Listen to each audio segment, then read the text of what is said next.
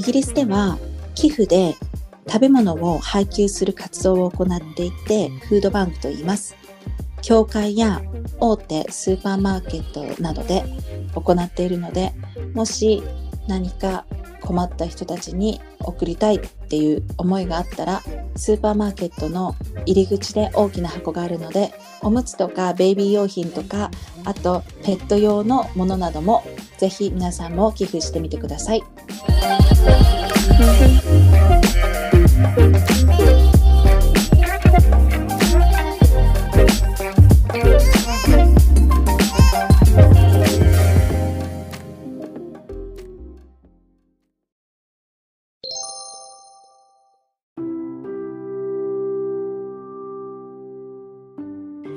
日はオーガニックについて話したいと思うんだけれども、もうかなり世界中で馴染みのある言葉になってると思うんだけれども、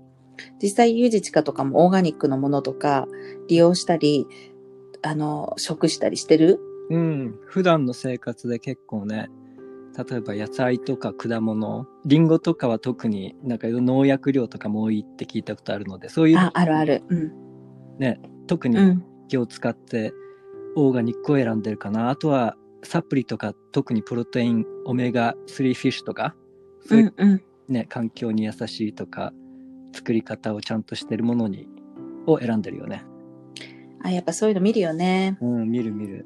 なんか、あの、そういうのを知れば知るほど見た方がいいんだなっていうふうに思うし、うん、こう、細かく、こう、裏を見るようになってしまうよね。見てしまうね。で、実際に自分も結構オーガニックの野菜だったりだとか、まあ牛乳とか乳製品とかも基本オーガニックだったり、まあパンとかお米とか、幅広く英国ではスーパーとかカフェとかうんうんレストランでオーガニックの文字を見ると思うんだけれども、実際に、まあ体にいいっていうのはもちろんあると思うんだけれども、やっぱり普通の商品と比べると少し割高じゃない？うん、そうなってるよね。ね。だから多分そういった意味では体にいいっていうだけじゃなくて、イギリスのこう一般の人たちもみんな選んでいる部分が高いと思うんだけれども、うん。そういうのとかってどういったところがあると思う？まあ、環境への懸念、配慮とか。そうだよね。うん。そういうの結構大きいんじゃない？絶対多分イギリスって結構オーガニックのあの先駆者的な部分があると思うんだけれども、そういった意味ではなんか危険廃棄物とかが少なくて環境に優しかったりだとか、あとはあの生態系を破壊せずに野生動物の保護うんうんとかに貢献をしたりだとか、いわゆるなんかサステイナブルなもの。そうそうそうそう、今、まさに今のこう重要視されているキーワードだと思うんだけれども、そういったところがあったりするよね。するする。うんやっぱで遺伝子組み換えとかそういう技術もね、うんうん。と基本としてね、環境への負担をできる限り。うん。あとは、あの、実際家畜とかにも抗生物質だとかっていうのを投与してなかったりだとか、うん化学肥料とかも使用してないから、水質が守られたりとかっていう風なのもあるみたいだねう。んまあ、その分ね、飼育の仕方とか、野菜の育てたりするの結構大変になってくると思うけど、うん、そうだね普。通に育てるやっぱり生産性を優先してやってるから大量に作られるけど、やっぱりそういう有機の栽培って限られてくるよね。うん。実際にイギリスではどのぐらい作られてるんだろうね。そうね、なんか見た感じじゃ、えっと、うん。日本の有機栽培の畑の割合が約0.2%に対して、うんイ。ギリスが4%らしい。ああ、やっぱり、やっぱりそうは言っても多いね。そうでも、ここで、あの、皆さん聞いてほしいのは、イギリスっていうのは、ほとんど輸入、輸出に頼ってる国なので、うんうんごめんなさい、輸入に頼ってる国なので、要するに、他の国からオーガニックのものを取り入れてるってことだよね。そうよね。数字は小さく見えても、うん、そういうとこでちゃんと補ってるよね。そうだね。で、実際確かにさ、日本ってオーガニックのものがすごい少ないと思うし、あと高いと思うのね。うんこっちってやっぱり、あの、もう少しこう社会的にそういった方向に進めていきましょうっていうこう理念があるから、うん一般的に例えばリンゴとかもさ、本当に例えば100円違うぐらいじゃない？うんうんだからちょっと違うっていう感じ？だからオーガニックのブルーベリーだと2、3ポンドするのに対して、まあ、はい2.5ポンドとかかな？でも、普通のブルーベリーとかだと1.7ポンドとか、うん。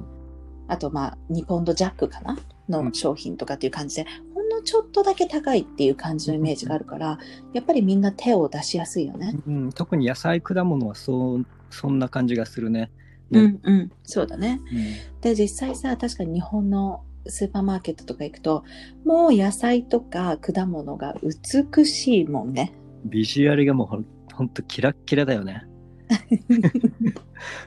確かに。うんだからだから逆にそれがそそられない時もある。はいはい。もう完璧すぎて。そうう。ん。逆に言うと、な、な、なんか、あの、嘘っぽいというか、あとは、なんていうの、どれだけ肥料とか、はいはいはい。ね、あの、使ってるんだろう、農薬をね使ってるんだろうみたいな。ね、なんかそういうのが結構背景にありそうだよね。だから、例えば日本の農薬使用量は世界トップレベルの数値なんだ。そしてイギリスは？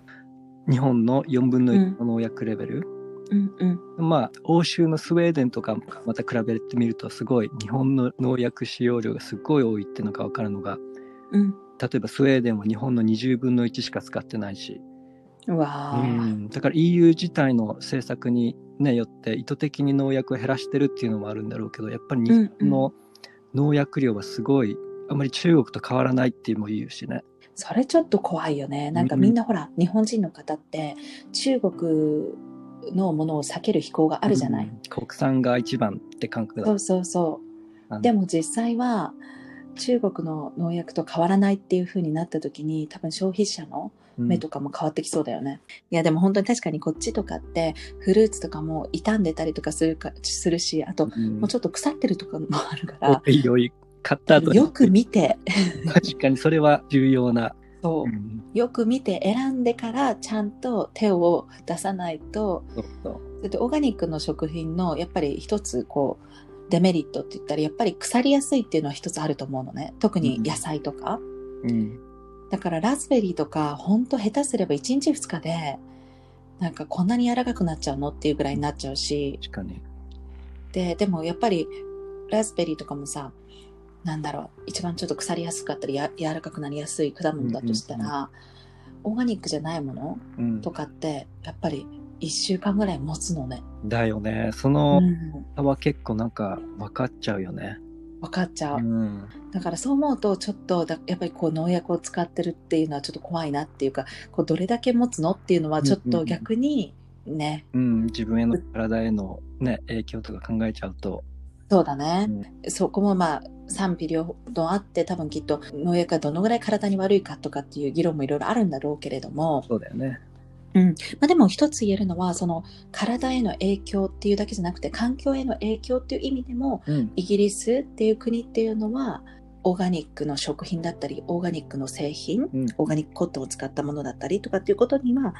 すごくあの配慮してるし、うんあとビーガンだったり GMOs がなかったり、うんやってなかったりだとか動物実験してませんよとか、うんそういったところを売りにしているところも多いよね。オーガニックを選ぶ理由ってそこが結構大きいような気がするよね。うんうんうん、わかる。なんか私の今、あの、実際ロックダウンでお店とかが閉まっちゃってるけれども、テイクアウトはできるじゃない？うん。で、実際に友達とかがよく言うのが、あ、ちょっとじゃあカフェでテイクアウトしないとかっていう風になった時に、必ずローカルのカフェに行こうっていう風に言ったりするあ。イギリス人って結構多くて、やっぱりこう、スターバックスとか、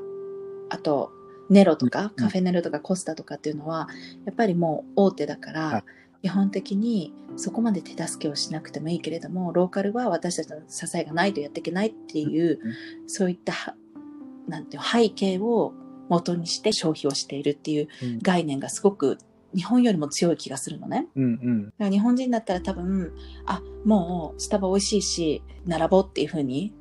行くかもしれないけれども、結構こっちの人の方が、そういった環境への背景だったりだとか、その会社への背景うん。っていうのを配慮してる気がする。うんだから、私の友達も今回、アマゾンでクリスマスショッピングを一切しなかったっていう人もいる。それが結構ね、また珍しいことでもないよね。うんうん。うん。やっぱりローカルっていうのは結構ね、大事にしてる感覚はするよね。そういうとこってお店で扱ってる商品だとか食べ物がどこから来たのかっていうのを結構重要視してる感覚もあるから、うんうんうん、あるねやっ。ぱそこを安心してみんな行くっていう面もあるんじゃない？そうだね。さっきもやっぱり環境への配慮とかで人々が結構買い物するときに消費者側として選ぶとかっていうふうに言ったけれども、やっぱり人々の意識が一つ高いっていう意味では、エシカルな理由で買わないとかっていうことも結構多くて、なんかアプリケーションでもバイコットっていうアプリがあって、そのアプリっていうのはすべての商品には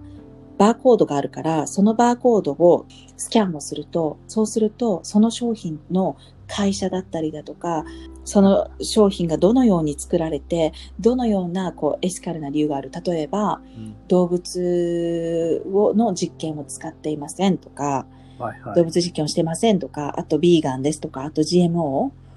あの遺伝子組み換えもしていませんとか、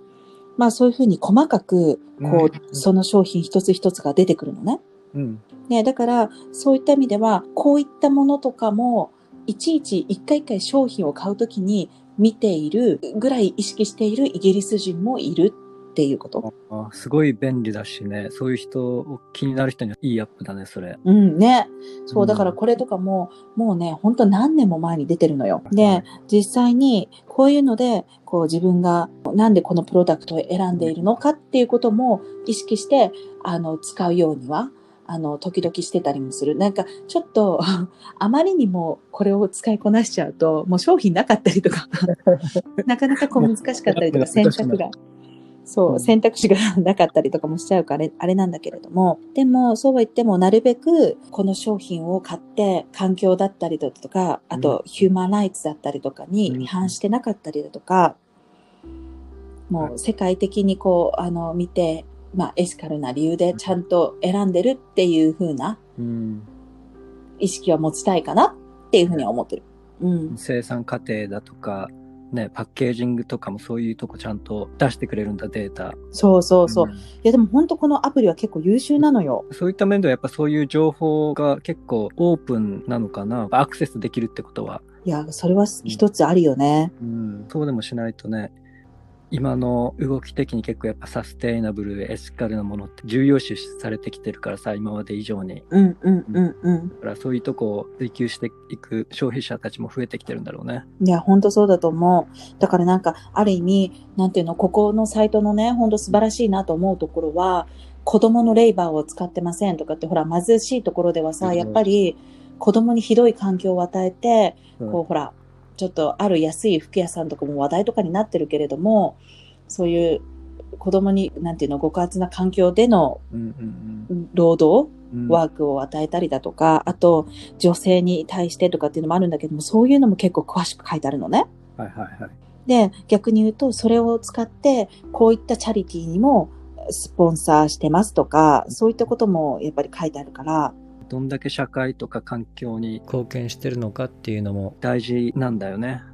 だから、そういう意味ではね、こういったアプリケーションがあること自体がすごいと思ってる。ん。それでその情報が読み取れるバーコードがあるっていう、そのベースがあるってことも結構整ってるよね、そのシステムがじゃあ。うんうん、そうだね。うん。で、ちなみに、結構やっぱりオーガニックの市場って大きいみたいで、なんか、あの、昨今とかだと4000億とか市場があるみたいなんだよね。はいはいはいはい。でも売り上げはすごい上がってるらしいね。うんうん。もうコロナ前から、まあオーガニック商品、食べ物とかもいろいろ上がってるらしいけど、特に例えば鶏肉とか卵とか、フリーレンジとかそういう、やっぱりエシカルなものうんうん。がすごい急上昇してるらしい。いや、ほんとそうだよね。やっぱそっちの方に、いい、まあ、ある意味コマーシャルというか、うんうん。まあでも、それは環境にとってもいいから、いい、本当に、いい関係性ではあるかもね。オーガニック商品を売る媒体と、うん、あと消費者とって。そうだよね。うん。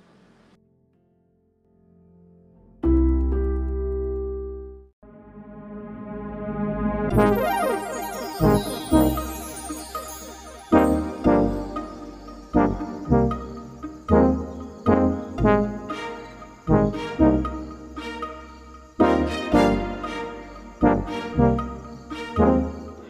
自分たちが変えられることはちっちゃいことからだけれども、そのちっちゃいことからを始めていくこう重要性というか、うんでもそういった意識が